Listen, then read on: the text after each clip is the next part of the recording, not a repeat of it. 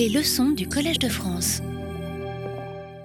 Bonsoir, mesdames et messieurs. Bienvenue à la huitième et neuvième et dernière séance de notre cours sur l'histoire transnationale des musées en Europe. J'ai essayé de fusionner la 8 et la 9 euh, pour qu'on ait, euh, au moins en termes de contenu, une idée vraiment finie de ce que je voulais faire avec vous. On s'arrêtera à peu près dans les années 30, euh, vous verrez. Et s'arrêter dans les années 30 quand on est en 2018, vous verrez aussi, c'est frustrant. On aimerait bien continuer jusqu'à l'heure actuelle et s'engager dans une deuxième série d'une dizaine de cours qu'il faudrait poursuivre toutes les évolutions du XXe siècle. On fait comme ça, c'est la vie, et puis cette vie continue et continuera l'année prochaine dans le cadre d'un autre cours qui peut-être prendra la suite. Je résume comme toujours les épisodes précédents, je le fais vite pour pas que ça devienne fastidieux. On est parti euh, du XVIIIe siècle, souvenez-vous de l'époque où, sous l'Ancien Régime, euh, l'Allemagne et l'Italie surtout avaient des musées publics euh, qui accueillaient surtout de l'art européen et antique, mais aussi quelques spécimens d'art extra-européen. Nous avons vu comment ce paysage muséal du XVIIIe siècle a été bouleversé par la Révolution française. C'était notre troisième cours intitulé Patrimoine annexé, où il a été question de cette doctrine un peu perverse ou très perverse de la Révolution française, qui consistait à dire l'art étant un produit de la liberté, il faut qu'il soit réuni au pays de la liberté, c'est-à-dire la France. La France qui a profité donc jusqu'à la fin de l'époque napoléonienne, jusqu'en 1815, de cette énergie militaire et de cette énergie aussi intellectuelle qui a réuni euh, beaucoup de chefs-d'œuvre à Paris, dans l'actuel Louvre, qui s'appelait à l'époque le musée Napoléon, que son père ou son père fondateur, son spiritus rector, euh, Dominique Vivant Denon, appelait le plus beau musée euh, de l'univers, et il n'était pas le seul à le penser ainsi. Avec la fin de l'Empire et 1815 se met en place un grand débat sur la restitution et sur le retour des œuvres d'art dans leur lieu d'origine, pas forcément dans leur musée d'origine, car certaines avaient été prises dans des églises, dans des couvents, dans des bibliothèques euh, religieuses. Et donc, après leur passage au musée, elles sont transformées, elles sont devenues des œuvres d'art. Et on s'interroge, et quand je dis on, ce sont les grands esprits de ces années, de Goethe à euh, Alexander von Humboldt, les frères Grimm, Stendhal, etc., de nom lui-même, euh, sur l'avenir de la géographie culturelle de l'Europe après cette restitution.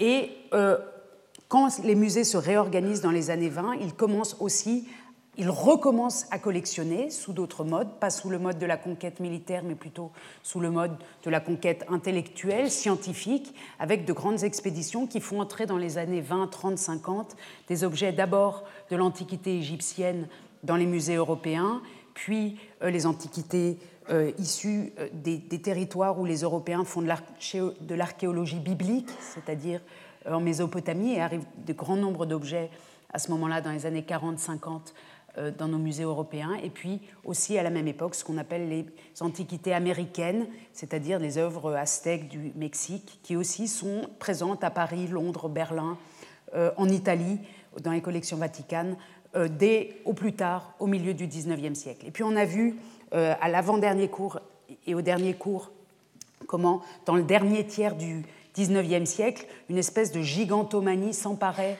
euh, des euh, puissances, des empires, des puissances impériales, l'Allemagne étant elle aussi devenue après 1870-71 un empire, et la course au grand musée, très grand architecturalement et très plein en termes de collection, euh, donne lieu à une, véritable course, non seulement dans, nos capitales, à des concours d'architecture et à des constructions euh, spectaculaires. Vous voyez ici le plan non réalisé pour l'île des musées de 1884. Vous voyez ici le Louvre à peu près dans les années 1890, au moment euh, de, comme il est aujourd'hui d'ailleurs, sans la, sans la pyramide. Et vous voyez aussi le British Museum à peu près à la même époque. Donc ces grands musées extrêmement euh, important et qui, de plus en plus, profite euh, d'abord euh, des expéditions scientifiques, archéologiques, mais aussi à partir, à la même époque, à partir des années 1880, de manière encore plus forte, de l'extension, l'expansion coloniale et la, la mainmise coloniale des capitales donc européennes sur notamment l'Afrique, mais pas seulement sur l'Afrique, aussi sur l'Océanie, qui fait arriver aussi dans nos capitales européennes des collections euh, qu'on appelle des collections ethnographiques, euh, avec cette double logique de, sauver ce qu'on est en train de détruire soi-même. C'est ce qu'on évoquait la dernière fois. Je vous montre ici, je vous remontre euh, une, page de couverture du petit journal en 1892 qui montre la conquête ou la, en fait la, fin du, royaume de Béanzin dans l'actuel Bénin et des œuvres d'art, où évidemment ce ne sont pas des œuvres d'art, ce sont des sujets agissant dans leur contexte d'origine et, qui agissent, mais en tout cas des statues qui sont euh, sur, un, chariot. On peut penser que soit elles viennent d'être transportées par le roi dans leur euh, contexte naturel, soit elles vont être emportées vers l'Europe. Euh, certaines d'entre elles issues de cette origine sont aujourd'hui au musée du Quai Branly. Et on a évoqué la logique des directeurs de musées. Je citais Félix von Luchan, euh, qui, est le directeur des collections africaines du musée ethnographique de Berlin, mais qui est un exemple de ce qu'ont pu faire ses collègues dans le reste de l'Europe. C'est un exemple très explicite, il a beaucoup écrit, donc il, est une bonne source pour les historiens, qui montre comment ces musées ethnographiques ou ces grands musées de la fin du 19e siècle se sont appuyés sur la puissance coloniale, sur les structures coloniales pour agrandir leurs collections. Et euh, on se, vous vous souvenez avec moi euh, qu'une euh, grande émulation, concurrence s'était mise en place autour de 1800 entre Londres et l'Allemagne en particulier, et Paris aussi, pour avoir aussi d'importantes collections ethnographiques. Tout cela mène au début du XXe siècle, à l'époque où on arrive maintenant, les, on va s'occuper des années 1900, 1930 à peu près aujourd'hui, arrive, amène les musées à un, euh, à un moment de crise, de crise au pluriel, de crise de sens, de crise de public, de crise d'espace. hein. Ils se remplissent, comme, comme, vous le savez. On a vu qu'avec les musées ethnographiques, certaines parties des collections étaient, euh, étaient, sortaient, étaient sorties des musées principaux et que des musées ethnographiques spéciaux, comme à Paris, le musée du Trocadéro, où euh, à Berlin, le Volksmuseum für Völkerkunde a été créé, mais au British Museum, par exemple, tout continue comme ça de s'accumuler. Et autour de 1900, 1905, avant la Première Guerre mondiale, on sent une importante crise des musées qui est en fait une crise au pluriel. Et comme on fait deux cours à la fois aujourd'hui, je me suis dit que j'allais mettre la crise et, les sorties de crise ensemble, les tentatives de sortie de crise, pour voir euh, ces deux choses, pour les penser ensemble. Donc on, pardon, je, fais une marche arrière simplement. On va être ici euh, avec cette illustration sur laquelle je vais revenir, cette caricature euh, à peu près au lendemain de la Première Guerre mondiale. Et vous voyez qu'on va à peu près finir au moment de l'exposition universelle à Paris, euh, que vous voyez ici représentée sur une carte postale en 1937. Alors le plan, comme d'habitude, est en trois parties. J'articule le propos en trois parties, même si en fait il y en aurait six, mais enfin ça, ça s'arrange peut-être quand même ensemble. Le point zéro, euh, que j'annonce en général tout en dernier, c'est mis là, je ne sais pas pourquoi, en tout cas, il s'appelle D'où tu parles, et vous allez voir pourquoi. Le premier vrai chapitre de ce cours s'appelle, euh, est une citation de Paul Valéry que j'ai déjà souvent citée, sur laquelle je voudrais revenir dans un contexte plus large. Euh, Notre héritage nous écrase. Secondement, deuxièmement, le danger américain. Et troisièmement, nouvelle technologie. Alors, d'où tu parles? Qu'est-ce que je veux dire par là? Je me réfère à une euh, évidence dans les sciences sociales, dans les sciences humaines, qui est qu'il faut toujours expliquer quand on écrit, quand on est historien, quand on est anthropologue, quand on est ethnologue, et quand on est enseignant aussi, le point de vue d'où on parle. Pourquoi on parle comme on le fait à ce moment-là, c'est extrêmement important. Et Michel Foucault, euh, entre autres, mais Michel Foucault a eu une belle réflexion dans les années 70, il était interviewé, et il, il s'agace de cette expression, enfin de cette question qu'on lui posait parfois, d'où tu parles toi Et j'ai pris cette euh, remarque de Michel Foucault pour ensuite enchaîner sur la position dont je parle moi. Alors j'aurais peut-être dû vous le dire au début, mais j'ai pensé que le dire à la fin faisait sens aussi. Quand je suis rentrée de Tunisie, euh, répond euh, donc Michel Foucault à une interview de 1975, quand je suis rentrée de Tunisie l'hiver 68-69 à l'université de Vincennes, il était difficile de dire quoi que ce soit sans que quelqu'un vous demande d'où tu parles. Cette question me mettait toujours dans un grand abattement. Ça me paraissait une question policière au fond. Sous l'apparence d'une question théorique et politique, d'où parles-tu? En fait, on me posait une question d'identité. Au fond, qui es-tu? Dis-nous si tu es idéaliste ou matérialiste. Dis-nous si tu es prof ou militant. Cette question-là, elle me paraît importante aujourd'hui encore, en 2018, au début du 21e siècle, ou peut-être encore plus importante à l'époque où les fake news font que souvent on ne sait pas d'où viennent les informations. Et j'ai voulu, en fait, pour vous, pour moi, et puis pour cette histoire qui nous précède, essayer de répondre à cette question-là, d'où je vous parle aujourd'hui, euh, mais alors dans un sens pas policier évidemment et pas identitaire, mais euh, théorique et intellectuel, d'où je vous parle quand je parle euh, d'histoire des musées. Ça commence dans l'enfance, sans doute. Et euh, je me souviens, euh, je ne me souviens pas activement, mais comme vous le savez, dans les années 70, quand, j'étais enfant et quand certains d'entre vous étaient enfants ou, jeunes adultes, euh, c'était la grand-messe du soir, le journal de 20 heures. Souvenez-vous, il y avait deux ou trois chaînes, pas plus.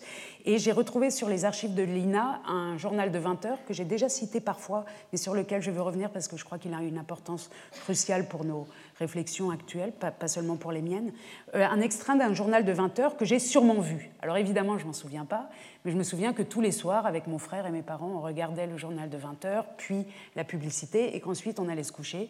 Donc il n'y a aucune raison que je n'ai pas vu ce journal de 20 heures.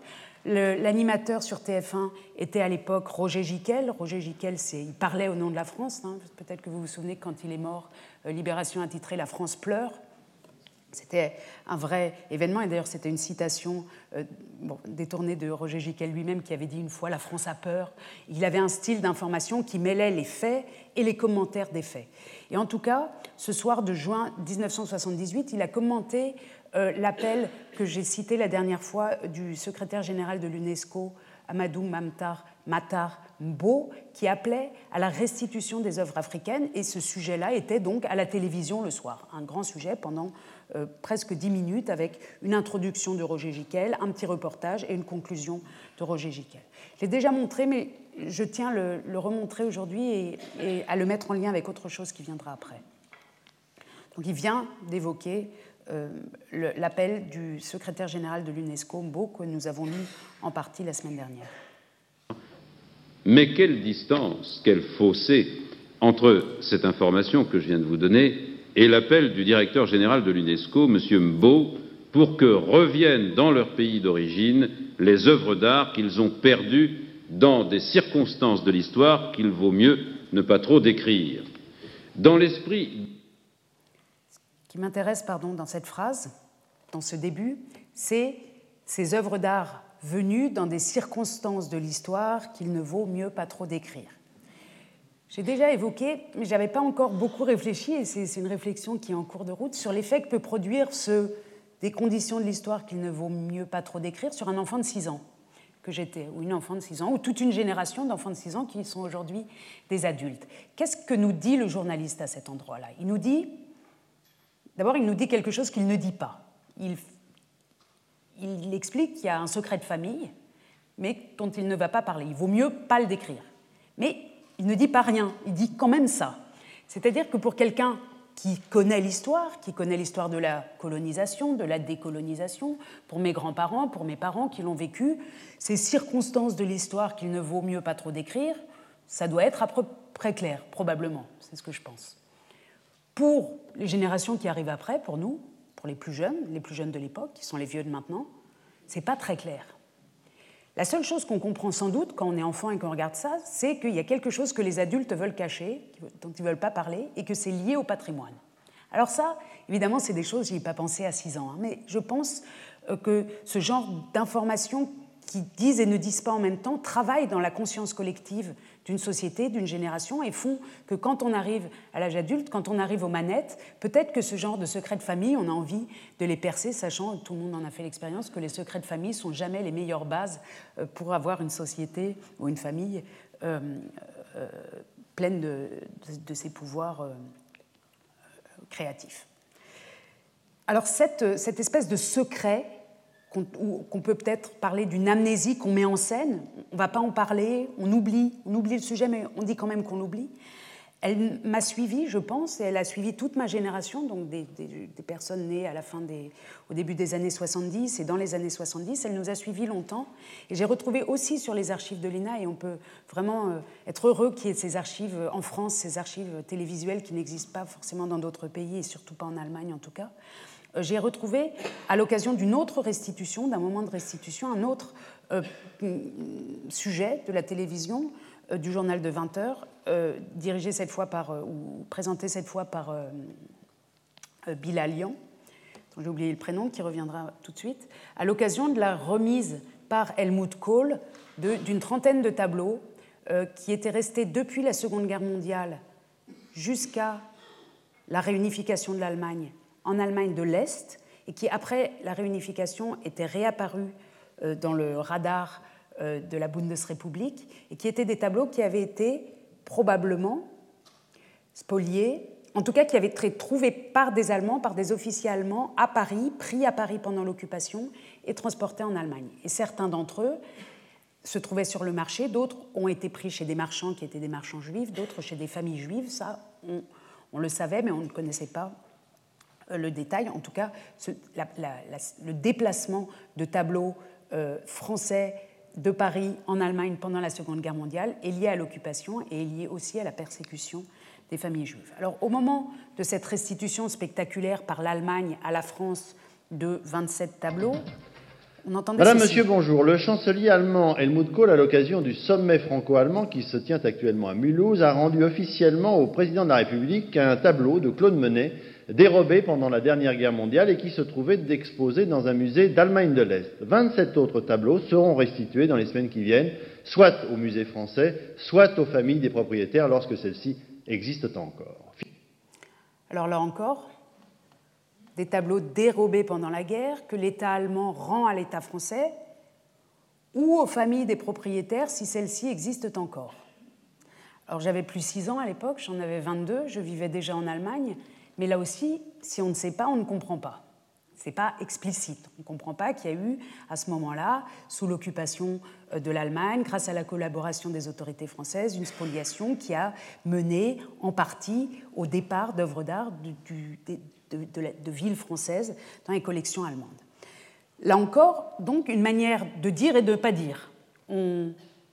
On dit qu'il s'est passé quelque chose, on dit que tes familles peut-être n'existent plus, mais en tout cas, c'est pas extrêmement clair et vous allez voir que le nuage de fumée euh, s'aggrave plus on monte euh, l'échelon hiérarchique euh, sur cette affaire, c'est-à-dire plus on s'approche de François Mitterrand lui-même. On voit dans le reportage qui suit la remise du tableau, donc François Mitterrand, déjà âgé et, malade au milieu de l'année 1994, Kohl, ici, qui vient de mener à bien la réunification, et derrière ce tableau de Monet qui a servi en fait de, carte de visite à une restitution, comme on l'entendait, plus importante.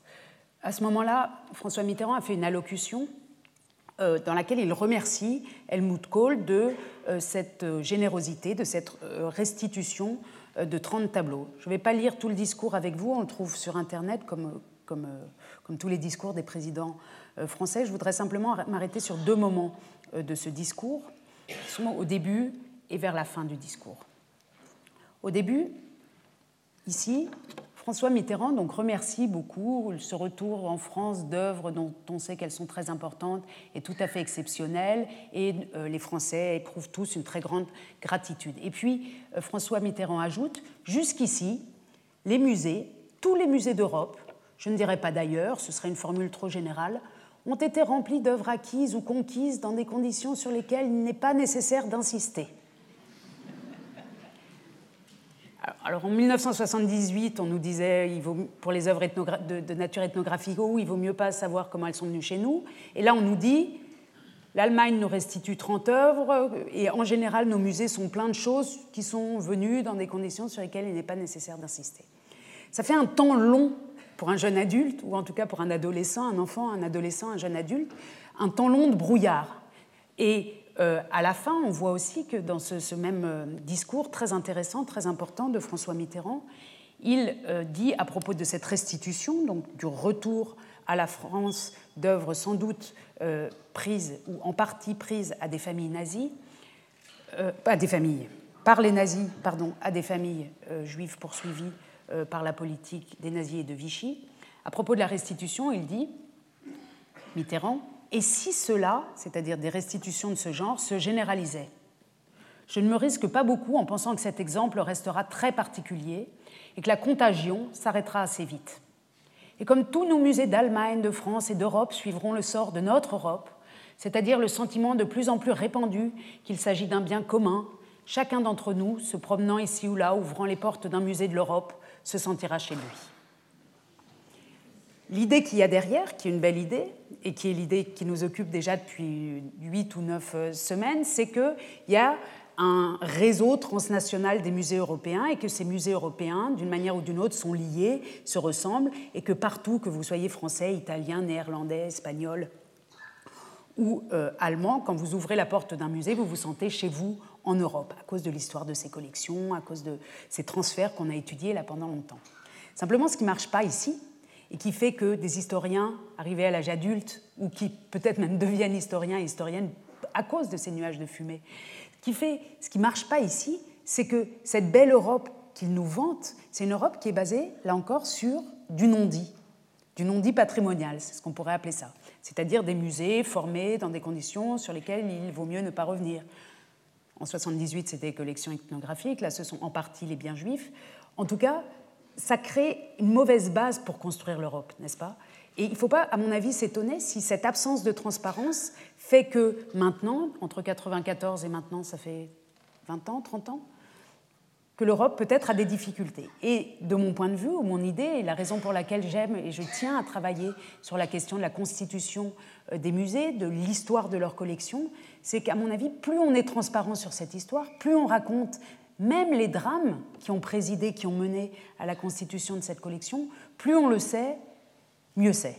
Et que se faire plaisir, aller au musée en préférant fermer les oreilles sur l'origine euh, des collections, c'est sûrement pas une bonne base. Un, pour les musées eux-mêmes, qui ne se rendent pas plus forts en étant euh, trop discrets sur leur origine, ni pour nous, comme société, euh, qui avons tout intérêt à savoir ce qui nous a constitués, nous, Européens, c'est-à-dire aussi, pas seulement, mais aussi la période coloniale et aussi les drames du XXe siècle et aussi la collaboration, etc. quand on sait ça, on est sans doute plus à l'aise avec euh, soi-même, comme société, comme Europe, et puis aussi avec ses collections. Alors on refait un long retour en arrière. Là, c'était simplement pour vous dire pourquoi je crois moi-même, après avoir réfléchi un peu, hein, ce n'est pas, pas, une idée spontanée, que je m'intéresse à ces questions aujourd'hui. On repart en arrière, on est avant la Première Guerre mondiale, et on s'intéresse à cette question de cette accumulation si considérable qu'elle a menée à un mouvement de overdose, on pourrait dire un, mouvement d'overdose dans les élites euh, intellectuelles européennes. Tout ça commence, vous le savez, avec le manifeste du futurisme, avec euh, Marinetti, manifeste, premier manifeste publié en 1909, où euh, on ne va pas lire le texte ensemble, il est long et, il est assez connu, et puis il est facile à, relire, mais en tout cas où les musées jouent un rôle, puisque les futuristes euh, appellent à la destruction des musées. Ils n'en peuvent plus de toute cette poussière, ils veulent l'avenir et ils veulent arrêter le passéisme et donc détruire aussi les musées. Dans ce texte paru en français, donc d'un Italien paru en français dans le Figaro en 1909, il est question ici, à propos des musées, de dortoirs publics, c'est-à-dire des endroits où il ne se passe rien, où on va pour dormir, où on n'est pas éveillé, où on est ramené vers un passé qui paralyse en quelque sorte. Cette métaphore du musée comme dortoir public, du musée comme cimetière, elle existe, on, l'utilise encore. On parle aujourd'hui parfois, euh, Emmanuel Macron l'a fait lors de son discours de Ouagadougou euh, sur Twitter, où ses équipes ont parlé de musées qui, qui, emprisonnent les œuvres, donc le musée qui est une prison, le musée qui est un dortoir public, qui est un cimetière. Tout ça, ça se forme là, ces discours-là, et c'est intéressant de les suivre. Et pas seulement, ce ne sont pas seulement des discours qui se forment en France, mais ils se forment, vous allez le voir, j'ai quelques exemples là, partout en Europe. Donc dès les années 1900, on a un ras-le-bol, on ressent un ras-le-bol du musée dans différentes euh, configurations euh, étatiques ou d'État en Europe. Paul Valéry, je l'ai déjà cité à plusieurs reprises, euh, remet lui aussi, et lui aussi dans un journal quotidien. Hein. Ce n'est pas, pas des essais qui vont paraître trois ou quatre ans après, c'est vraiment des, billets d'humeur, on pourrait dire, sur les musées. Euh, Paul Valéry, en sortant d'une visite au Louvre en 1923, va publier cet essai, souvent cité, Le problème des musées, où il dit précisément qu'en sortant de là, c'est une sorte de cacophonie, les œuvres ne parlent pas ensemble, ça ne marche pas, etc. Il se sent écrasé par sa visite, et c'est euh, à son tour, lui, donc en 1923, de comparer les musées à des cimetières, à des empilements d'œuvres qui sont mortes, qui ne parlent plus, qui ne vivent plus, qui ne chantent plus, qui ne s'adressent plus euh, aux visiteurs. Et on trouve encore, si on continue, et on en trouve beaucoup, beaucoup, dans le domaine allemand. Je vous montre ici Karl Einstein, qui était un grand critique d'art qui s'est beaucoup euh, impliqué pour les avant-gardes en Allemagne, qui écrit lui en 1926 à propos du Völkerkundemuseum à Berlin. Donc c'est le musée ethnographique qui venait d'être Neugeordnet en 1926, après euh, avoir été réarrangé. Et il va voir ce musée, il écrit un texte très important sur les musées ethnographiques pour le début des années 20. Et lui nous dit que ce musée ethnographique ressemble à un grand frigidaire de la curiosité blanche. Donc quand on y entre, on n'y voit que des œuvres. Il décrit comme si on était dans une grande boucherie, enfin, dans une boucherie au sens de, de chambre froide, voilà, Kul Kama, c'est une chambre froide. Il dit le musée ethnographique, c'est comme une chambre froide où pendent les trophées de la curiosité des Blancs. Donc là, un malaise sur toute la ligne, peut-on dire, autour euh, des années. Ça commence dans les années 1900, 1905, 1900. en Allemagne 1904 déjà, on va y revenir, et puis ça continue jusque bien dans les années 20, hein, cette espèce de malaise du musée, malaise euh, des sociétés, des intellectuels, et pas seulement des intellectuels, puisque le public y va moins, euh, des musées. L'un des textes euh, peut-être les plus intéressants et un peu moins connus euh, dans cette série de textes overdose, radicaux contre les musées, sont deux textes, deux, enquêtes parues dans l'Esprit Nouveau. Vous savez, cette revue créée notamment par, par Le Corbusier, dans le numéro 7, vous voyez c'est le numéro 1, mais dans le numéro 7 et le numéro 8, en 1920 et 1921, paraît une enquête qui s'appelle Faut-il brûler le Louvre? Euh, Donc paraissent les réponses, réponse à notre enquête, fin, ça c'est la deuxième partie. Faut-il brûler le Louvre? La première partie arrive en deuxième dans ma PowerPoint, désolé. Et euh, je vous relève simplement Donc si on regarde un peu, on voit que pratiquement toutes les réponses commencent par oui. Faut-il brûler le Louvre? Oui, oui, oui, oui. Et puis j'ai quand même relevé la dernière de cette première page, euh, qui est un pittore italien, un peintre italien, qui dit non, c'est inutile de le brûler parce que je l'ai déjà brûlé en dedans. Quand une chose est brûlée en dedans, elle est aussi brûlée en dehors. Donc c'est une pirouette, c'est une manière de répondre aussi que ce Louvre, ce musée, et le Louvre, je l'utilise ici pas comme le Louvre, musée parisien on trouve, je, le prends comme exemple de grands musées universels euh, tels qu'on en a et on, les a, on en a fait connaissance euh, à Vienne et, partout en Europe. Et ce ras-le-bol est général, mais ces textes-là sont euh, bien pour nous, le, contact est facile. Et puis ils, ils ont un sens de la formule assez fort, comme, comme ici. Donc, des années 10 à la fin des années 20, grand grand ras-le-bol du musée partout en Europe. Et les musées vont chercher des solutions de sortie de crise, exit, des solutions variées qui vont mener, notamment dans le domaine allemand en premier, et puis les, euh, les inventions, les formules trouvées par les Allemands vont être étudiées, un peu espionnées par les Britanniques, par les Français, et puis importées progressivement un peu plus tard euh, dans les autres euh, constellations muséales.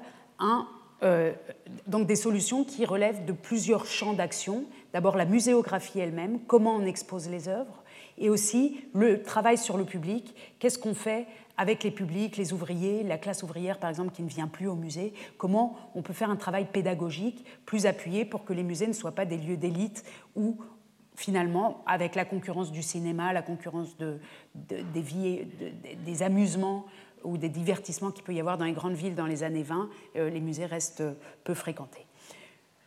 J'évoque donc en premier le musée, les solutions trouvées par les musées allemands, et en particulier par Wilhelm von Bode, dont on a retenu le, nom dans l'histoire, puisqu'un musée porte son nom euh, à Berlin, le Bode Museum. Wilhelm von Bode était un grand historien de l'art donc de ces années 1914. il est actif entre 14 et, les années. Il commence plutôt dans le siècle, dans le 19e siècle, mais il est vraiment très actif avant la Première Guerre mondiale et jusqu'à la Première Guerre mondiale. Et il va euh, créer un nouveau musée sur l'île des musées que toute l'Europe va regarder. C'est pour ça que j'ai choisi ici un commentaire sur la réouverture de ce Nuovo Museo di Berlino, écrit par Adolfo Venturi, qui était le grand historien de l'art italien de l'époque. Donc vous voyez, un grand historien de l'art de l'époque va écrire dans un quotidien un commentaire sur ce nouveau musée de Berlin et montrer comment euh, l'idée de musée est en train de se transformer. Alors c'est quoi cette idée de musée? D'abord, on est ici à la pointe de l'île. Vous voyez l'île qui va jusque là-bas. On a notre musée de Pergame ici, la ligne de chemin de fer qui passe toujours là, et puis euh, le château et Unter den Linden sont là-bas. Si on le transpose à l'heure actuelle, ça donne à peu près ça, hein, la pointe de l'île. Un bâtiment qui a l'air baroque, mais qui en fait, dont la construction en fait s'est achevée seulement en 1904 donc de l'extérieur, quelque chose de pas innovant. En 1904, d'autres solutions architecturales auraient pu être trouvées. On est en plein historisme, mais qui est innovant à l'intérieur par sa muséographie. Alors qu'est-ce qui est innovant par rapport à ce qu'on avait avant C'est le fait que les plans de ce musée comportent plein de toutes petites salles. Pourquoi c'est innovant? Parce que la fatigue dans les musées vient, d'après ceux qui ont analysé, donc les muséographes, les directeurs de musées, etc., autour de 1900, la très grande fatigue provient du fait que les grandes galeries épuisent. Et l'idée, pour répondre à ça, sortie de crise, c'est on va faire des petites salles qui vont changer de muséographie de salle en salle pour que le visiteur soit surpris de salle en salle.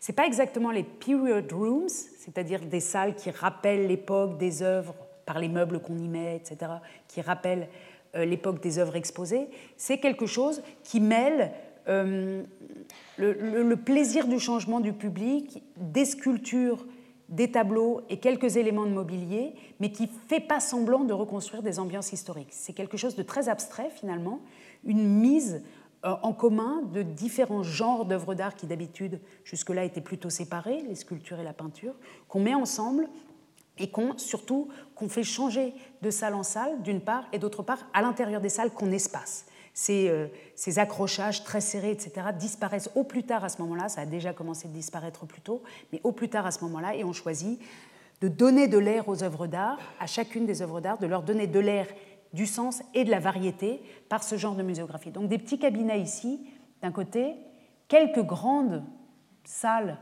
un peu plus grandes pour faire des effets de, souffle. Quand on se promène dans ce musée, on, passe d'une petite salle à l'autre et tout d'un coup, il y a une grande salle, donc des effets d'étonnement, des changements de rythme dans la visite.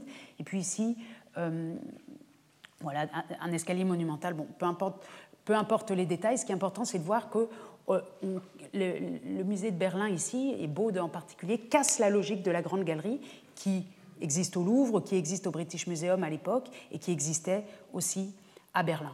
On sait que Wilhelm von Bode, au moment où il a refait, je vous disais l'autre fois qu'on a, peu de photos de l'intérieur des musées, ce qui nous pose problème. Mais la bonne nouvelle, c'est que Wilhelm von Bode était très malade quand il a fait la muséographie de ce musée, qu'il était donc couché au lit dans le quartier de Wilmersdorf, et qu'il se faisait apporter des photos par ses assistants. Et sur les photos, il barrait euh, ce qui lui paraissait trop, ce qui lui paraissait pas très bien. Donc grâce à ces photos de travail, en quelque sorte, qui pour certaines ont été publiées, on voit un homme en action en train de créer la muséographie moderne. Hein. Alors vous voyez, quand il y a une croix, on le garde, quand c'est barré, ça va sûrement partir à la fin. En tout cas, il y a plusieurs essais différents. Hein. Mais ce sont des documents extrêmement précieux pour nous, pas seulement pour voir le résultat, mais aussi pour comprendre le process, la, dynamique qui mène à cette aération des collections et à cette recomposition des collections euh, dans le musée.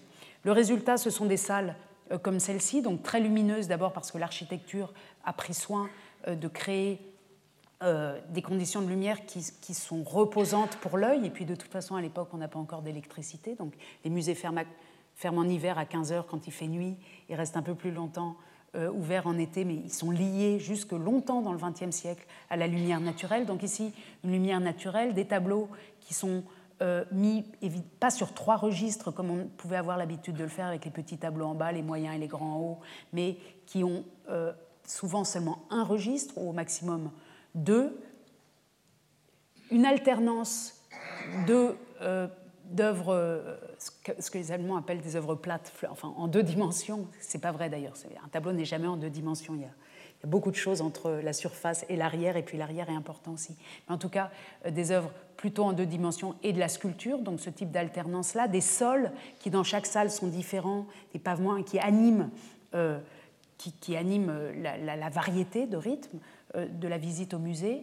Et puis, ça touche pas seulement cette rénovation de la muséographie des musées de Berlin, ne touche pas seulement ce nouveau musée, ce Kaiser Friedrich Museum, c'était son nom à l'époque, on l'appelle aujourd'hui donc le musée de l'empereur Frédéric, on l'appelle aujourd'hui Beau de Muséum. Ça touche aussi les autres musées qui existaient depuis les années 1830, et notamment le musée égyptien. Vous vous souvenez que le directeur du Louvre était horrifié de ce qu'il appelait des barbouillis, je crois, si je me souviens bien. il disait à propos de ce musée égyptien qui faisait un effet d'immersion euh, non, non, nous, on n'imitera jamais ça.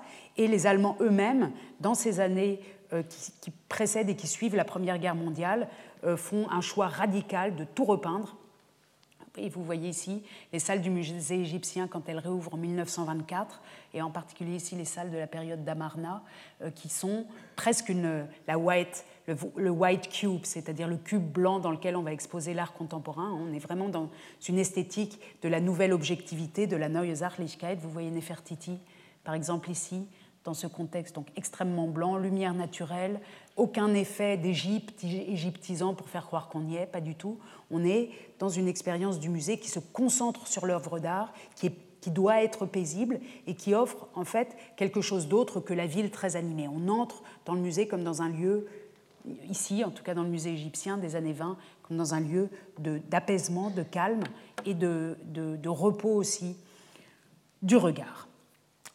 Avec ces solutions-là, les musées berlinois espèrent regagner du public qu'ils avaient considérablement perdu, puisque plus personne Enfin, c'était l'obligation du dimanche quand on avait des cousins du Brandebourg, on va au musée, voilà, il y a quelques représentations de familles qui sortent le dimanche au musée, mais jusqu'à cette réforme-là, les musées étaient en baisse et aussi en baisse de popularité. Et avec les réformes de Baude et puis cette, euh, ce réaménagement d'autres collections, des collections d'art islamique, des collections égyptiennes, des collections d'antiquité, euh, les musées espèrent retrouver du public. On va voir tout à l'heure que ça ne marche pas, mais c'est peut-être pas de la faute des muséographies, mais plus de ce qu'on vient chercher à Berlin quand on vient à Berlin dans les années 20 et les années 30. On y vient peut-être moins pour l'art antique que pour une autre forme de modernité, de faire la fête, etc.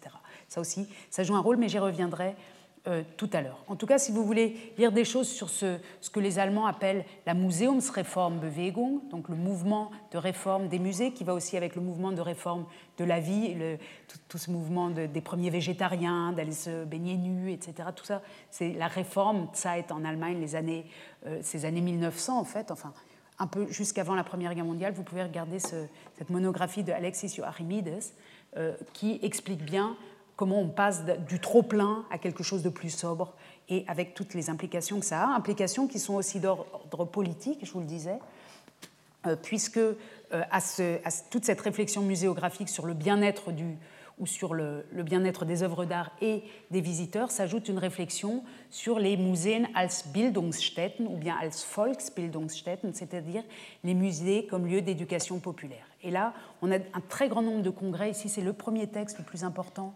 du directeur du musée de de Hambourg, qui s'appelait Alfred Lichtwag, un texte paru en 1904. Donc dès 1904, grand congrès euh, où les directeurs de musées se, rejoignent et discutent de la question comment on peut rendre nos musées plus populaires, qu'est-ce qu'on peut faire pour le peuple, das Volk, au sens Ici, ce n'est pas encore la République de Weimar, mais c'est au sens déjà de l'industrialisation, des travailleurs, des ouvriers, etc. Qu'est-ce qu'on peut faire pour que nos musées soient plus attractifs? Et on trouve les premières réflexions sur les visites d'enfants dans les musées organisées, l'ouverture euh, à d'autres moments de la journée que, que, les moments habituels. On trouve les premières réflexions sur l'idée d'amener des œuvres d'art euh, directement là où sont les ouvriers, c'est-à-dire dans les usines.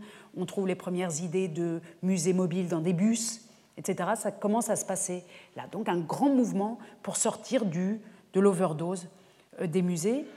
Euh, mouvement qui, en prenant différents biais, euh, va toucher aussi la Grande-Bretagne et la France. Ce qui est intéressant, c'est de voir qu'en France, on s'inspire des réflexions allemandes, mais sans le dire. Ce qu'on dit, c'est qu'on est allé voir ce qui se passe à Londres. On envoie les directeurs de musées en secret à Berlin. On a des rapports secrets dans les archives euh, qui nous montrent qu'ils sont bien venus voir ce qui se passait à Berlin. Mais quand ils reviennent et qu'ils publient le résultat, c'est plutôt euh, à Londres, on a vu ceci, cela, etc. Donc en fait, on observe un transfert de muséographie qui se passe d'Allemagne, certes en partie aussi à la France, mais en passant par un tiers, puisque l'Allemagne et la France, à ce moment-là, après la guerre de 70-71, fait que ni les Allemands ni les Français ne veulent euh, dire qu'ils imitent l'autre. Hein. On ne s'aime pas. Donc, mais les modèles muséographiques sont appréciés ou sont intéressants, et je vous montre simplement une évolution au Louvre entre l'accrochage du salon carré ici en 1909 et euh, ce qui a pu se faire après ici, c'est la réouverture du Louvre après l'évacuation de la Première Guerre mondiale en 1900. En 15, 16, 17, 18, 19, le Louvre était fermé et les œuvres étaient évacuées. Et on a profité de cette grande évacuation où les muséologues et les directeurs et les conservateurs ont, ont profité de cette grande évacuation pour ensuite, quand ils ont réinstallé les salles, pour les réinstaller un peu autrement. Et on voit ici en 1920, à la réouverture de la Grande Galerie, que par exemple la Joconde euh, fait l'objet maintenant d'un encadrement. Euh, vous la voyez ici avant, excusez-moi, évidemment, si je ne vous le dis pas, c'est pas rigolo.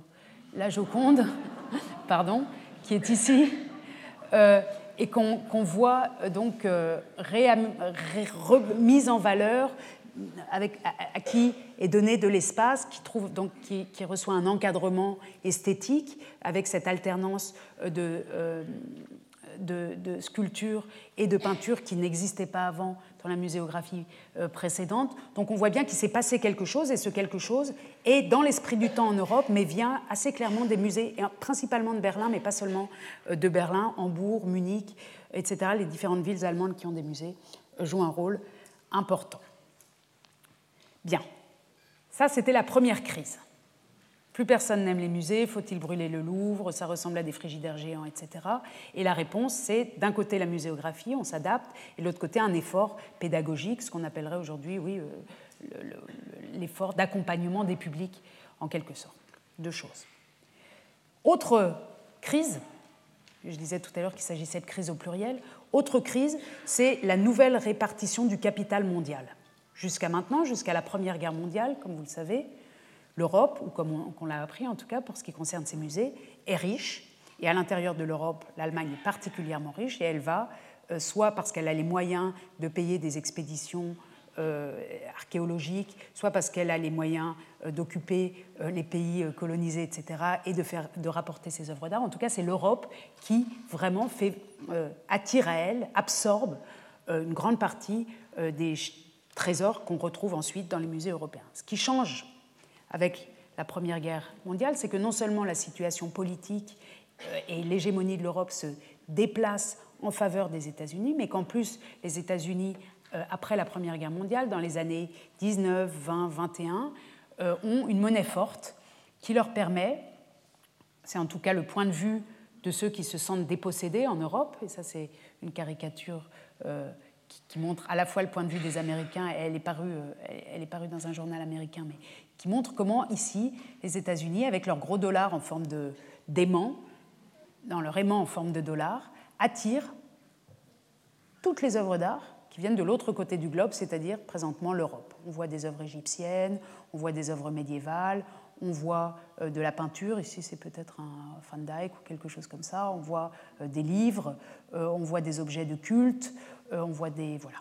Donc, ce qui, se trouve, ce qui compose en fait le, trésor des musées européens, et qui se trouve aussi sur le marché, toujours, il faut toujours penser que les musées ne sont pas seuls, hein, il y a un marché qui fonctionne avec eux. Sur ce marché, qui va devenir le plus fort Ce sont les États-Unis et les musées, et en les musées européens ne vont, un, plus pouvoir acquérir comme ils l'avaient fait avant sur leur propre marché, donc ils voient partir de belles occasions qui leur filent sous le nez et qui partent dans les grandes collections euh, américaines euh, des millionnaires comme Rockefeller, Mellon, etc.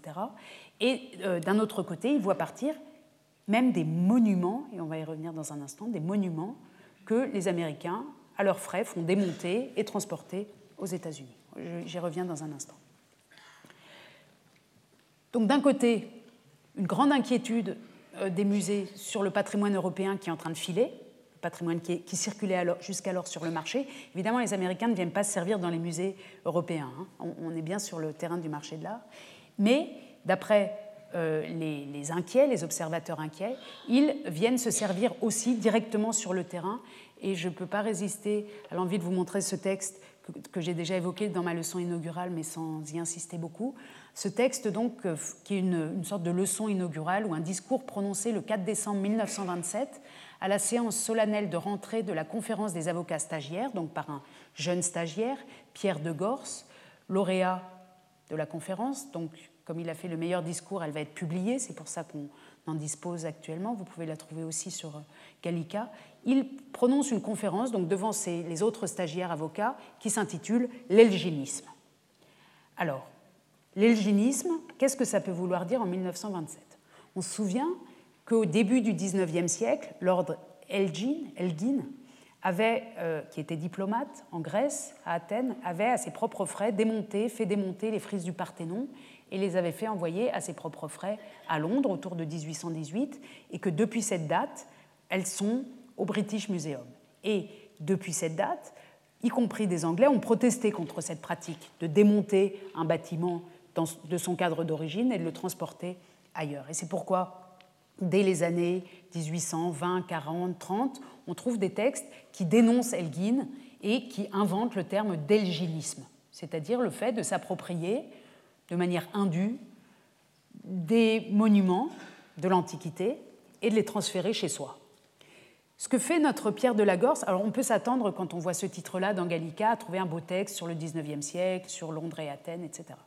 Ça occupe à peu près trois lignes dans ce texte, le début. Monsieur le bâtonnier, messieurs, par un beau soir ensoleillé, l'un des premiers printemps du siècle dernier, un riche voyageur débarquait en Grèce. C'était Thomas Bruce, comte d'Elgin et de Quincardine, l'un des 16 pères héréditaires d'Écosse, ancien ambassadeur de Sa Majesté britannique auprès de l'empereur Joseph II et de la Sublime Porte. Très jeune, il était entré dans la diplomatie. Et puis l'histoire continue sur quelques lignes, et très vite, il s'est occupé de démonter les frises du Parthénon et de les faire envoyer à euh, Londres. Et puis, ce petit texte quitte tout de suite le contexte du début du XIXe siècle et se transporte en 1927 dans le sud de la France et nous décrit un agent des Américains dans la région de Toulouse en train de chercher des œuvres d'art pour les musées de New York. Armé de son calepin et de son Kodak, un brocanteur de bas étage, aux talons usés, aux pantalons élimés, a parcouru la ville et la contrée. Il a noté tout ce qui lui paraissait antique, entre guillemets, et communiqué ses découvertes à son correspondant qui en a pris bonne note. À Paris, à New York, l'amateur important, qui est un client sérieux, n'a qu'à ouvrir l'album qu'on lui présente et il y trouvera en de superbes photographies tout ce qu'il peut désirer et acquérir. Il verra les monuments les plus divers, des cloîtres entiers, des façades avec leurs vieilles poutres sculptées, leurs ferronneries, d'anciennes portes à tympans, des fresques murales, des châteaux qu'on ne détaille pas, mais à enlever. Donc ici, euh, et ça continue sur euh, pratiquement 80 pages, hein, c'est un, assez long texte, euh, ici, ce jeune avocat, ce jeune Français, s'inquiète de voir le patrimoine de sa région, il est dans, la région de Toulouse, partir aux États-Unis, vendu, certes, hein, euh, par, des agents. Et on voit aussi, c'est intéressant euh, euh, ici pour nous, on évoquera tout à l'heure les nouvelles technologies, que la photographie joue un rôle très important. Hein. On a un, antiquaire qui se promène avec un appareil photo, qui fabrique des albums, aujourd'hui ce serait Internet, qui envoie ça à New York. Et puis à New York, on imagine le millionnaire ou sa femme cochant ce qui les intéresse et se faire emporter tout ça de l'autre côté de l'Atlantique.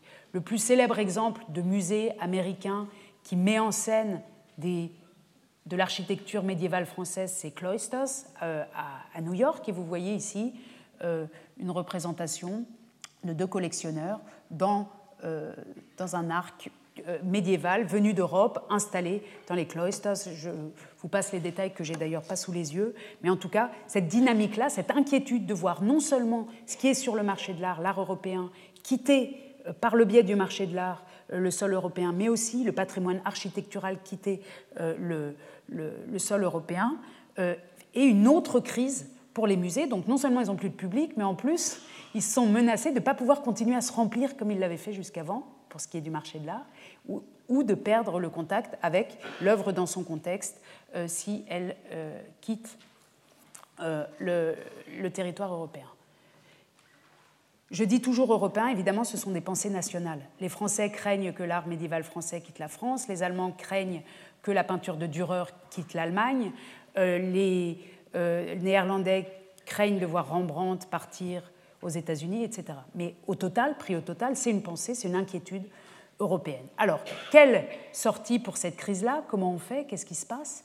Euh, À ce moment-là, vont se mettre en place des législations, les premières législations en euh, Allemagne notamment, des législations modernes pour protéger le patrimoine. Vous voyez sur, la couverture de cette thèse euh, de Maria Obenhaus une autre caricature de l'époque où vous voyez Cranach, Dürer, un pauvre moine, et j'ignore Titien peut-être, ça peut être Titien avec la barbe blanche, qui sont en train de partir dans un bateau, à, dans, une frégate très rapide à moteur, avec une petite un petit drapeau des États-Unis. On les voit partir là aussi. Et ce que nous apprend cette thèse et tout ce travail, qui est assez récent, euh, de redécouverte des débuts de la protection du patrimoine allemand, c'est que précisément entre à partir de 1919, à partir de la fin de la Première Guerre mondiale, quand tout ce patrimoine a été mis en danger, les euh, États modernes, d'Allemagne en tout cas, et puis peu à peu les autres aussi, l'Italie avait commencé plus tôt, mais ça se refortifie, on y repense sérieusement, produisent des législations de la protection de leur propre patrimoine. Et en Allemagne, ça prend la forme de la liste des œuvres Verzeichnis der national wertvollen Kunstwerke, ça veut dire la liste ou l'inventaire des œuvres d'importance nationale, des œuvres d'art d'importance nationale. Alors évidemment, ce qui est intéressant, c'est que cette liste change, la liste allemande, tous les ans, et que très vite, on met des impressionnistes français dans les œuvres nationales importantes pour être bien sûr qu'elles ne vont pas quitter euh, le marché de l'art allemand ou euh, des collections privées allemandes. Si un Allemand, par exemple un aristocrate, vous savez qu'en 1919, l'Allemagne est devenue une république et que l'aristocratie est, bannie, enfin les, petits, euh, les petits, souverains les, doivent euh, partir en exil, en partie, ou en tout cas vendre leurs collections pour, survivre, pour surmonter cette crise. Et souvent, ils avaient de grandes collections et ils les donnent au marché. Et grâce à cette liste, l'État allemand peut empêcher un prince ou un aristocrate allemand de mettre des œuvres de sa collection sur le marché en lui disant Ah non, ce tableau de Manet ou ce tableau de Monet, tu ne peux pas le vendre, puisqu'on est sûr que c'est les Américains qui vont l'acheter, puisque c'est national wertvoll, c'est de valeur nationale. Alors toute cette thèse qui est épaisse comme ça explique l'ambiguïté d'appeler ça d'importance nationale, euh, et il y a une immense ambiguïté là-dessus. En fait, ce qu'il s'agit de faire, c'est d'assurer au musée la possibilité de faire passer ces collections privées chez eux et pas vers l'extérieur. Et c'est extrêmement Donc, du point de vue de la muséographie, du point de vue de la réflexion sociale, du point de vue juridique, on a une grande transformation, une grande activité aussi et un passage à la modernité des musées dans ces années-là. S'ajoute un événement qui bouleverse encore en plus la géographie culturelle euh, européenne ou la géographie des musées, c'est la révolution russe et notamment les événements de 1917. Vous voyez ici euh, une scène de rue, une manifestation devant le palais d'hiver qui est l'Ermitage, qui est aussi le site de l'Ermitage. En 1917, l'Ermitage va devenir, va être nationalisé comme le Louvre, enfin comme les collections princières euh, les collections royales françaises avaient été nationalisées avec la Révolution française, ici avec la Révolution russe. Les révolutionnaires vont nationaliser la propriété du tsar, de l'empereur, et en faire des musées publics. On voit donc ici, par exemple, une scène où euh, les envoyés euh, de, la Révolution commencent à s'occuper, entre guillemets, des collections de, du tsar. Et ce qui va se passer dans ces années qui suivent 1917, c'est d'abord l'ouverture, la grande ouverture au public des collections de l'Ermitage d'une part, mais aussi la vente d'un très grand nombre d'œuvres qui étaient à l'Ermitage et qui vont servir à financer, à remplir les caisses de l'État soviétique. Je vous montre ce qu'on appelle les Russenauktionen, c'est-à-dire les ventes aux enchères russes qui sont produites alors avec un certain décalage de temps dans les années 20, euh, à la fin des années 20, et en particulier à Berlin. Il y avait quelques maisons de vente de vente aux enchères qui était spécialisée dans la vente des œuvres euh, venues de l'Ermitage. Vous voyez ici Kunstwerk, œuvres d'art, venant des collections de Leningrad, donc des, des, musées et des châteaux de Leningrad, de l'Ermitage, du, palais Michailov, Gatchina, etc. Tout ça vendu chez Rudolf Lepkes Kunstauktionshaus à Berlin. Et ça, c'est le catalogue numéro 2000 de cette très grande maison de vente qu'on peut euh, comparer à quelque chose comme Sotheby's ou euh, Christie's aujourd'hui. Ce n'est pas la seule vente de biens russes qui a lieu euh, publiquement à Berlin. Il y en a plein. On voit là une deuxième. Ici, pardon, ça, on a les dates, 1928. Mais il y a plusieurs ventes de suite. Une seconde vente, Zweiter Teil, en 1929. C'est déjà la vente numéro 2013. Et puis la vente aussi, encore au début des années 30, de collections d'aristocrates russes qui ont dû partir en exil et qui sont aussi vendus, par exemple ici la collection Stroganov de Leningrad, qui est vendue. Et dans tous les cas, vous le voyez, il est écrit que ces ventes ont lieu im Auftrag, im Auftrag der Handelsvertretung der Union der sozialistischen Sowjetrepublik, c'est-à-dire euh, la maison Lepke à Berlin est, est, comment on dit, enfin elle a le, elle a le im Auftrag. Elle est commissionnée, en tout cas, oui c'est ça, euh, par l'Union soviétique pour vendre ses œuvres. Hein. C'est donc un arrangement entre le marché. Pourquoi Berlin? Parce qu'après Moscou et Leningrad, c'est la première grande ville où a lieu le marché de l'art en Europe. Euh, ça circule donc extrêmement euh, vite et bien. Et euh, c'est ici, donc à Berlin, que va être dispatchée une très grande partie du patrimoine réuni depuis euh, Catherine, euh, depuis Catherine II de Russie, qui avait, comme les autres princes au XVIIIe siècle, collectionné beaucoup d'art italien, flamand, néerlandais, etc., dans ces, ces grandes collections de l'Ermitage, et qui, au moment où elles deviennent publiques, en même temps perdent une partie de ces collections qui sont alors vraiment ultra-européennes. Et ce qui est intéressant, voilà la maison de euh, Rudolf Lepke, c'est dans la Potsdamer Straße, et vous voyez, c'est une maison euh, enfin, un immeuble euh, immense. C'est comme, en taille, ça ressemble presque à Drouot, mais il y en avait plusieurs euh, à Berlin, contrairement à la France où le monopole au, au 19e siècle, au 20e siècle, le monopole des ventes aux enchères est à Drouot pour l'art.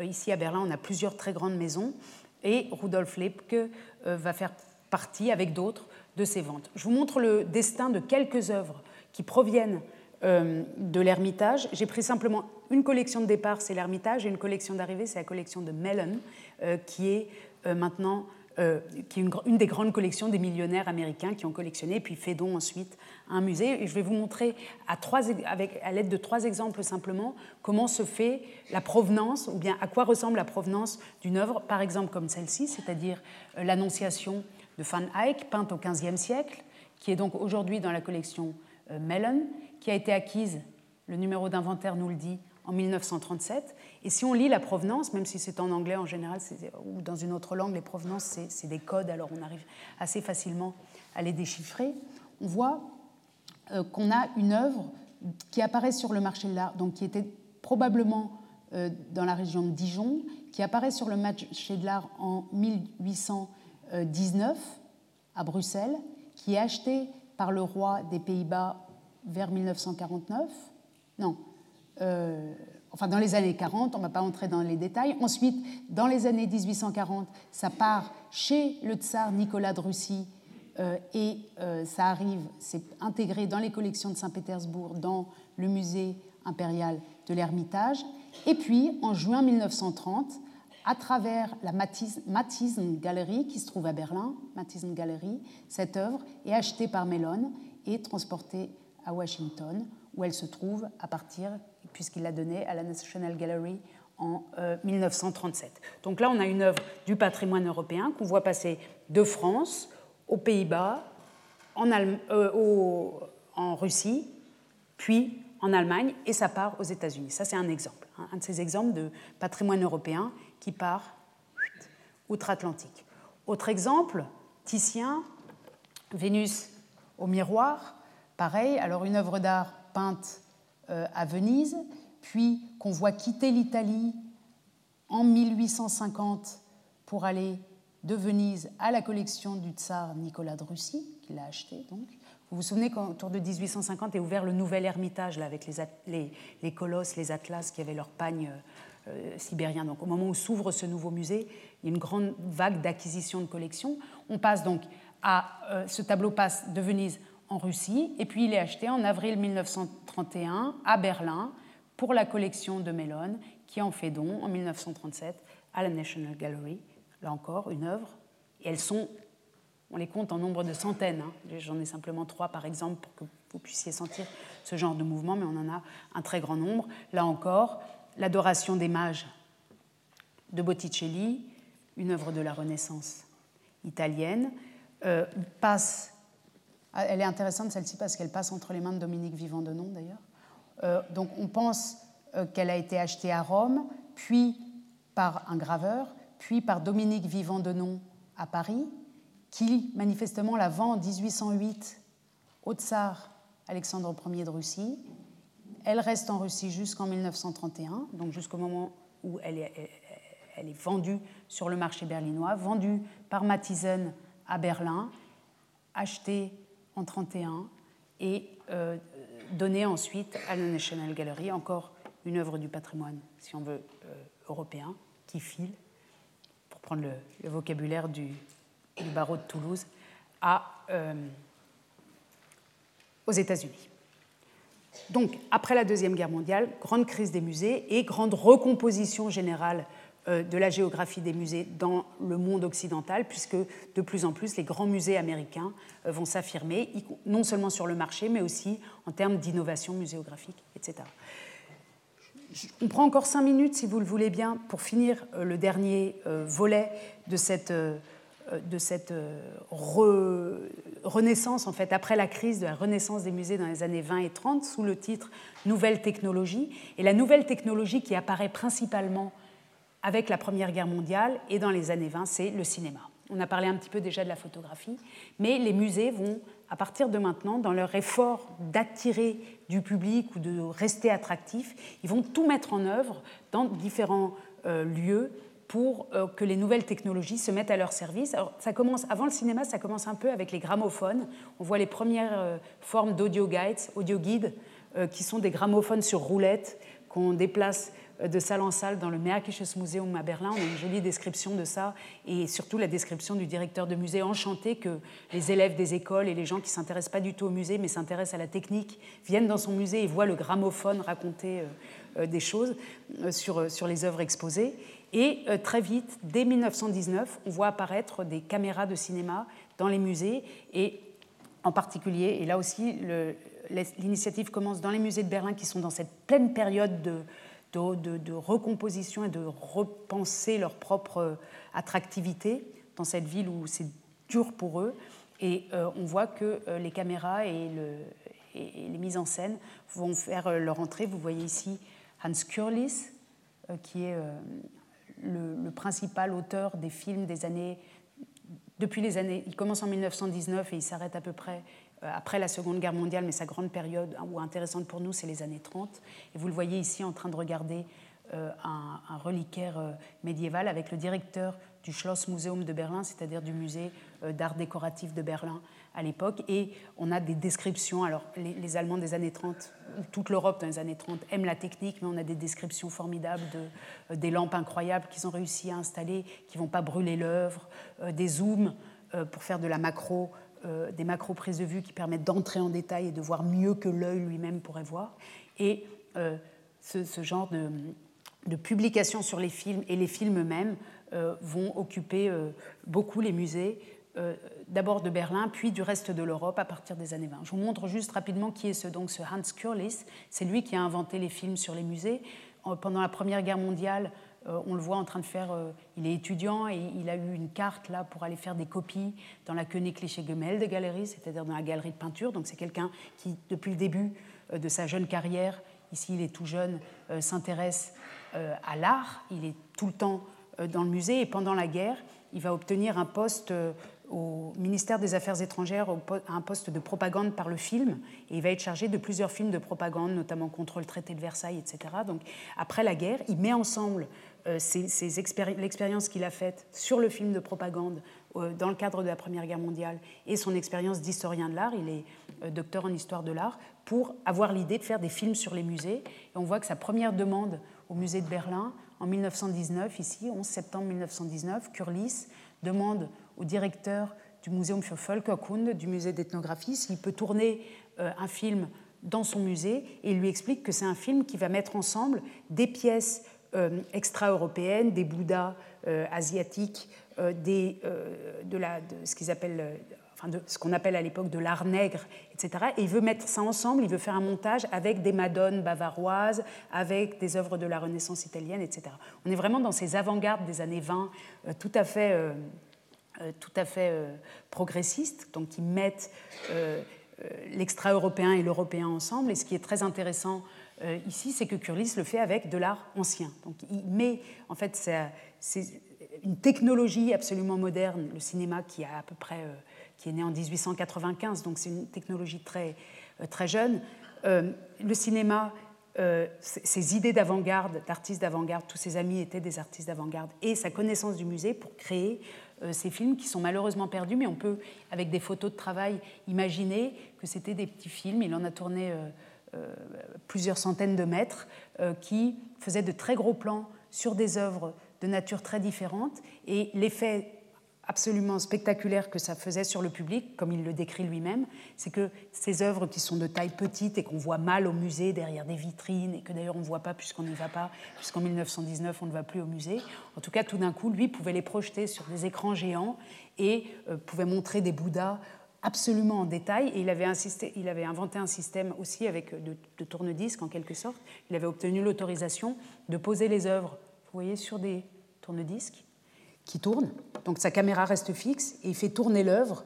Et euh, c'est évidemment du cinéma muet. Et les, premiers, euh, les premières descriptions de ces films, c'est que les spectateurs ont failli s'évanouir, tellement c'était impressionnant de voir ces œuvres de si près, en si gros et en plus qui bougent. Euh, ce qui évidemment dans le musée n'est pas le cas. Non seulement elles sont inaccessibles, mais en plus elles ne bougent pas. Et à partir de ces années 1919, il va multiplier les, films, et les films des années 30 sont conservés par chance. Les autres, ceux-là, ont été pris probablement comme prise de guerre par les Russes en 1945 et sont probablement, peut-être, en Russie. Euh, mais en tout cas, ceux des années 30 euh, sont euh, conservés, on en compte une vingtaine.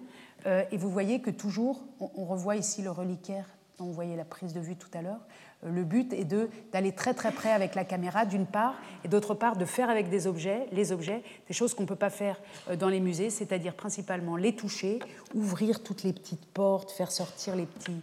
Euh, dans un reliquaire, il y a toujours euh, plein de petits tiroirs et plein de petites surprises. Voilà. Donc devant la caméra, le réalisateur touche l'œuvre et la montre et fait en quelque sorte une histoire cachée du musée ou une histoire euh, vivante du musée, qui sinon est endormie. Ici, vous voyez qu'il ouvre un reliquaire et à l'intérieur, euh, il y a encore un crâne emballé euh, d'une sainte. voilà, qui fait partie ici du Welfenschatz, le trésor des Guelfes. Un autre film est à propos d'un trésor en argent, le Lüneburger Silberschatz. Et là encore, on voit qu'il prend par exemple des vases en argent euh, très précieux. Il met de l'eau à l'intérieur, je ne sais pas si vous pouvez reconnaître. On le voit dans le film verser de l'eau pour expliquer au public à quoi servaient ces œuvres, comment était leur fonctionnalité initiale. Donc c'est un peu euh, toute une démarche qui est destinée et qui est accompagnée de, flyers, de petites revues publicitaires, pour que le public comprenne mieux les œuvres et vienne ensuite au musée. Malheureusement, on n'a pas de statistiques pour savoir si le public est vraiment venu au musée après, mais on sait que ces films ont extrêmement bien euh, marché. Ils ont si bien marché, je vous montre un peu la liste des sujets. Euh, vous avez beaucoup de choses sur l'Égypte, donc les, secrets des momies. Euh, vous avez euh, des choses sur les armes, évidemment, dans les années 30, qui, vont, donc, qui partent de la préhistoire et qui vont jusqu'à l'ethnographie et qui montrent des armes dans toutes leurs formes. Des choses sur, en général sur des objets donc, qui, qui sont plus intéressants quand ils sont en mouvement. La peinture joue un rôle un peu moins important au début de ces films, sur la numismatique, un film important de 1937, sur les collections euh, de, monnaie antique euh, des musées de Berlin, donc des pièces. Évidemment, dans un musée, c'est très difficile à, exposer, à, exposer, à exposer.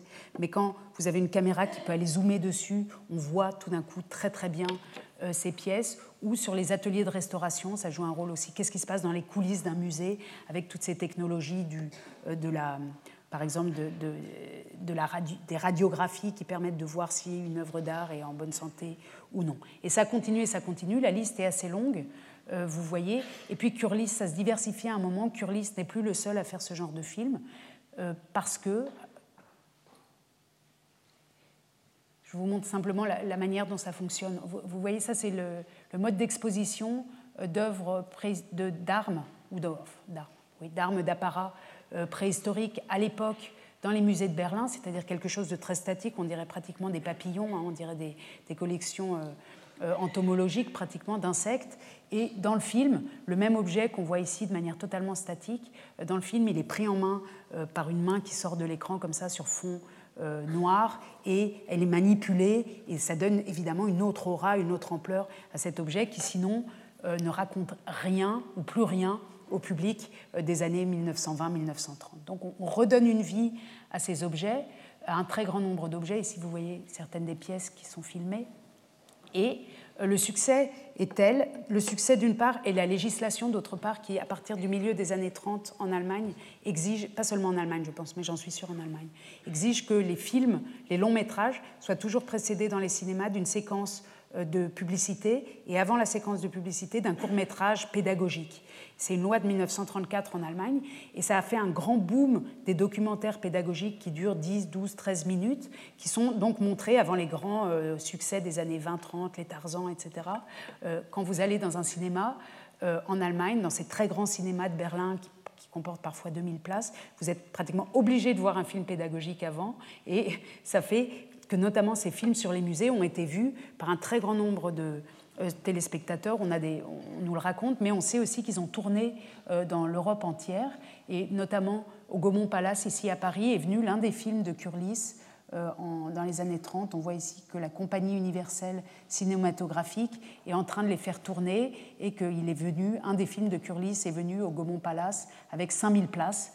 Donc on peut, penser que 5000 personnes ont vu un film à Paris dans les années 30 sur les musées de Berlin, musée de Berlin où probablement ces personnes ne sont jamais Allez, ces films ont été montrés dans différents festivals, comme à la Biennale euh, de Venise, des films sur les musées donc, et euh, en particulier euh, et, dans une salle spéciale lors de l'exposition universelle à Paris en 1937. On voit cette salle qui était une salle réservée au musée de Berlin et dans la partie noire, ils projetaient en, flux continu les films sur les musées qui ont eu obtenu ensuite à Paris des prix. Vous voyez, trois films ont eu un prix euh, des médailles d'or en fait euh, de l'exposition universelle à Paris. Et le résultat de cette grande visibilité des films sur les musées de Berlin en 1937 à Paris, c'est que tous les autres musées européens vont se mettre au plus tard en 1937, s'ils n'avaient pas commencé plus tôt, à faire des films. Le premier grand film sur le Reichsmuseum euh, date de 1937. Et en France, on voit arriver les, premiers films, les premiers films en couleur,